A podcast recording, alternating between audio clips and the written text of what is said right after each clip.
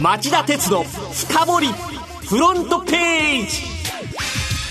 皆さんこんにちは。番組アンカー経済ジャーナリストの町田鉄です。皆さんこんにちは。番組アシスタントの杉浦舞です。国の第三者機関の国地方係争処理委員会は月曜日の会合で総務省がふるさと納税の新制度から大阪府泉佐野市を除外したことに関し泉佐野市が求めていた除外取り消しの勧告はしなかったものの総務大臣に対して30日以内の再検討を勧告する決定を下しました。国地方係争処理委員会の富越和弘委員長は記者会見で改正法施行前の返礼品の状況を除外の根拠としたことについて直ちに不指定の理由とすべきではないと述べています。除外の決定が覆らない場合泉佐野市は高裁に提訴する可能性があります。富越委員長は泉佐野市の寄付寄付集めの手法が是正を求めるべき状況にあったことは理解すると求めています。また当時総務省は過去の実績のほか6月以降も泉佐野市が返礼品基準を守らない見通しであることも除外の理由に挙げていた。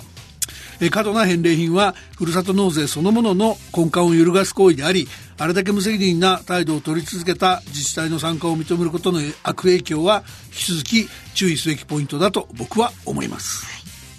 さて、この後は町田さんが選んだ1週間の政治経済ニュースを10位からカウントダウンで紹介していきます。町田鉄の深掘りフロントページはい、えー、ではまずは今週10位のニュースです。牛丼チェーン3社、消費税対応で割れる。10月1日に実施される消費増税について牛丼チェーン大手3社の対応が分かれることになりましたすき家の全商ホールディングスと松屋の松屋フーズホールディングスはそれぞれのメニューに応じて店内飲食を値下げしたり持ち帰り価格を上げたりして税込み価格を同じにするのに対し吉野家は本体価格を維持して店内と持ち帰りで税込み価格を別にする方向で検討しています。10月からの消費増税では店内飲食の場合は税率が10%となるが持ち帰りの食品には8%の、えー、軽減税率が適用されます。これは持ち帰りが食材の購入に近いとの、考え方が背景にあるからですただ店頭作業や消費者の混乱を防ぐため、すき家や松屋のような牛丼チェーン以外にも、ケンタッキーフライドチキンなど、税込み価格を揃える対応を公表している外食チェーンは増えています。第9位のニュースは、東京海上日動自動車保険の特約に煽り運転対策を追加。報道によりますと、煽り運転が社会問題化する中、損害保険大手の東京海上日動が来月から自動車保険の特約に煽り運転対策を追加することが明らかになりました。東京海上では2年前から衝突事故などに備え月額650円でドライブレコーダーを貸し出す特約を始めていますが10月から特約に煽り運転対策の機能を追加し煽り運転に遭遇した場合ボタンを押すとオペレーターと通話が可能となりオペレーターは GPS を活用して場所などを把握した上で被害が深刻な場合は警察に通報するということです。従来は自動車が衝突を検知した時にオペレーターが手助けする仕組みでした。はい、で、契約者が危険を感じた時に自ら助けを求められるようにするところが新しい点なんです。で、損保業界では損保ジャパン日本講和がドライブレコーダーの映像を家族のスマートフォンなどに送信するサービスを先週から始めるなど危険運転への対応が広がりつつあります。では、8位のニュースは内閣改造来週に安倍総理が表明。安倍総理は月曜の政府与党連絡会議で来週内閣改造を実施する方針を表明しました。総理は合わせて自民党役員人事も実施する方針で政治の継続性安定性も重視しつつ同時に気持ちも新たに様々な課題に果敢に挑戦していくと述べました。安倍総理による内閣改造等役員人事は、えー、来週水曜日に実施しますが、これは去年10月以来ほぼ1年ぶりのこと。えー、前回留任した麻生副総理兼財務大臣、菅官房長官、二階幹事長、岸田政調会長らの続投が今回も有力と見られています。7位のニュースはこれです。観光庁が IR 整備へ基本方針案を公表。10月まで一般からの意見を募る。観光庁は水曜 IR カジノを含む統合型リゾートを運営する事業者の選定基準を定めた基本方針案を公表しました国際競争力の高さや訪日外国人客の増加に貢献できることなどを求めているのが特色で来月3日までパブリックコメントを募り集まった意見を踏まえ来年前半にも最終的な選定基準を公表するとしています。方針案は5項目の評価基準を明記した。施設の質や広さ、デザインといった国際協争力の高さや十分な経済効果のほか、事業者の運営能力や財務面の安定性、カジノ施設の悪影響を除くための、えー、効果的施策を求めています。IR は来年にも全国で最大3カ所が認定され、施設の整備が始まることになっている。で、獣医学部新設の判断が総理への忖度で歪められたのではないかと、大騒ぎになったあの加計学園問題の二の舞にならないように、透明な基準と選考が大切になってます。続いて6位のニュースは。楽天、本格参入を来春に先送り、基地局整備の遅れを取り戻せず。楽天は先ほどフルラインの携帯電話サービスのスタートを今年10月から来年春に延期する方針を公表しました。10月からは事実上のテスト期間とし限定的サービスとします。背景には通信基地局の整備の遅れがあるとみられています。相当ひどい状況だっつって取材したら総務省が怒ってましたね。そうですか。あの、通信技術の専門家が会社にほとんどいなくて、ノウハウ不足なんだそうです。で、本当に来年春スタートできるのか、ちゃんとつながるのか、リスクの尽きない話のようです。続いて第5位のニュースは NTT がアメリカのメジャーリーグと提携、映像技術でファン拡大を後押し。NTT の澤田社長は水曜、アメリカの MLB メジャーリーグ野球機構のロバート・マンフレッドコミッショナーと共同記者会見を行い、技術面での複数年のパートナーシップ契約を締結したと発表しました。合わせて3年間のスポンサー契約も結んだということです。提携対象になった技術はパブリックビューイングなどの際に180度の視野で見られる立体感のある映像を中継できるようにするものでこうした次世代の野球観戦の機会を提供することによって MLB は若年層のファン拡大を目指すことになります。MLB が日本の IT 企業とこうした提携をするのは初めて。NTT は今年からインディーカーシリーズの冠スポンサーにもなりました。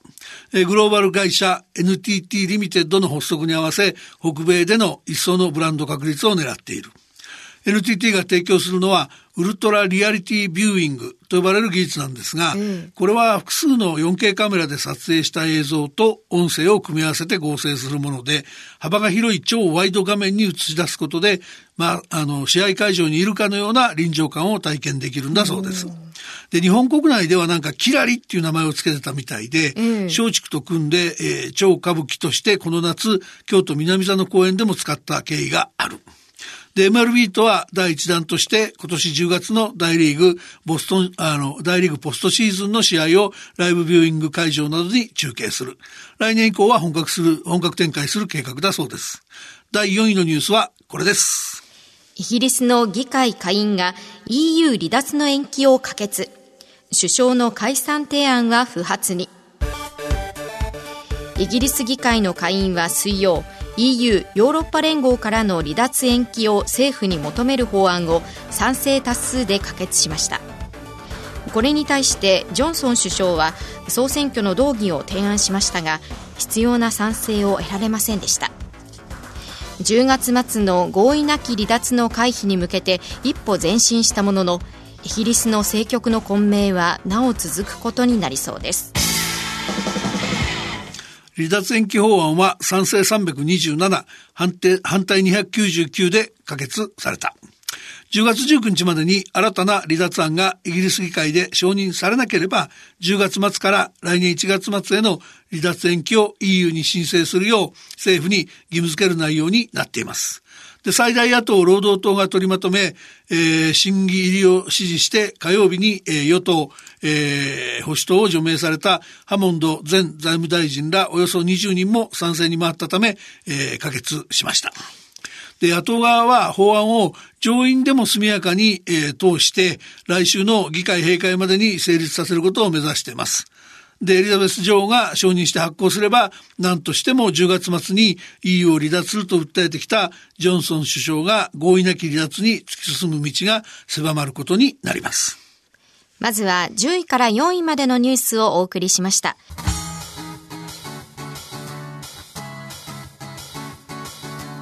町田鉄の深掘りフロントページはい、えー、では3位のニュースはこれです。香港、なお抗議活動続く。撤回表明も収束見通せず。香港政府が逃亡犯条例改正案の撤回を表明した水曜夜以降もデモ隊は空論地区の警察署周辺など複数箇所で抗議活動を続けて警官隊と対峙するなど香港ではなお緊迫した状況が続いています香港メディアによりますと黒い服を着た100人を超すデモ隊が警察署を包囲。5大要求は一つも欠けてはいけないとスローガンを叫びながら警官に向けレーザー光を照射したほか車道をバリケードで封鎖しました。また鉄道駅周辺でもデモの際に駅を閉鎖したことに反発したおよそ200人が抗議活動を行い一部が駅の設備を破壊したため複数の拘束者が出たということです香港の抗議活動長引いていますね。そうですね。ちょっと振り返りますとね、ええ、大規模な抗議活動は6月9日の100万人デモから始まりました。はいで、デモ隊は7月に香港の議会立法会を破壊したり、8月に香港国際空港の出発ロビーを占拠したりするなど過激化。で、警察は催涙弾で強制排除を繰り返し、なんと累計1100人以上を逮捕する異例の事態になっていた。で、抗議活動の長期化で経済への影響もすごく心配されてます。はい、で、香港の、えー、林、林定月が、えー、行政長官は水曜日、デモ参加者らが要求して、要求としてかけてきたうちの一つである逃亡犯条例改正案を正式に撤回したほか、警察の監督組織に放送関係者を入れるなど4つの施策を発表し、市民が提起した5大要求に対する政府の誠実で真摯な回答だ。と述べました。これで香港は沈静化すると見ていいんでしょうか？いや、なんかむしろデモ参加者で勢いを得ちゃっていて、はい、今なお有権者が一人一人、えー、一人一票を投じる普通選挙、警察の暴力行為を調査する独立委員会の設置、デモ参加者の訴追見送り、デモ対応暴動とみなした政府見解の取り消し、まあ、あの、五大要求の残りこの4つですね。これらが一つと、一つもかけることは許されないと態度を硬化させてるようです。では、2位のニュースはこれです。米中貿易協議を10月に先送り、閣僚級の電話協議で一致。中国の貿易交渉の責任者を務める劉鶴副首相は昨日午前アメリカのライトハイザー USTR 通商代表部代表やムニューシン財務長官と電話会談を行い今月初めにワシントンで予定した閣僚級の貿易協議を来月初めに先送りすることでアメリカ側と一致しました。米中は今月1日に追加関税をお互いに発動したばかりで落ち着いて交渉のテーブルにつく条件が整っていないと判断したものとみられています。これ先送りということは深刻な事態なんでしょうか？あの、特に今回ひどくなったってことではないですよね。はい、あの、中国の国営通信社によると、米中両国は共に努力し、交渉に向けて、より良い環境を整えることで一致したとしており、まあ、一段と深刻になったというふうに心配するする必要はなさそうなんです。えー、あの、ただその中国はですね、はい、あの10月1日に建国70周年記念の記念行事を予定してまして、えー、今わざわざその角突き合わせてお互いこう盛り上がる、あのなんだろう、あの興奮しちゃってる時に、うん、あの競技再開して、んで決裂でもしたら大変だというんで、まあとりあえず冷やしてからっていう判断を習近平指導部がしたんだろうっていうふうに見られてますね。なるほど。それでは今週1位のニュースはこれです。西川日産社長が報酬上乗せ社内規定違反の疑いで処分を検討。日産自動車の西川社長兼 CEO 最高経営責任者は昨日朝集まった報道陣の質問に答える形で西川氏を含む複数の役員経験者が株価に連動する役員報酬制度で社内規定に違反してかさ上げされた金額を受け取っていた事実を認めた上で報酬手続きが適切に処理されていたと認識していたと語り意図的な不正ではないと弁明しました。報酬のうちかさ上げされた部分についてはしかるべき金額を会社に返納すべきものだと思っている。私もそのつもりでいると述べています。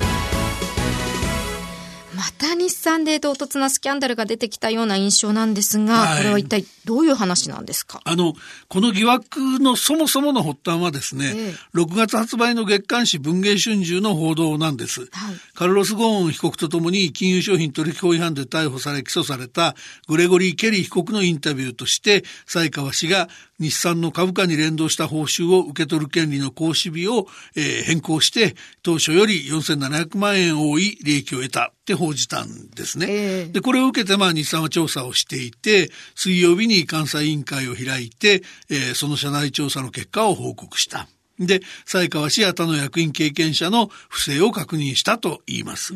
で、西川氏は昨日の朝その事実を認めているんですが、さらに詳細は月曜日の取締役会に報告されるようです。はい、これまあ、ちょっと非常に大きな問題になりかねないので、えー、あの、この番組ではもうちょっと時間もないのでですね、この後5時35分からの町田鉄の深掘りで取り上げようと思います。はい、あの、両方の言い分が違ってたりしてね、えー、かなりちょっと気になる不思議な点があるんですよね。はい、では町田さんに深掘っていただきたいと思います。それでは5時35分からの町田鉄の深掘りで再びお耳にかかりましょう。さようなら。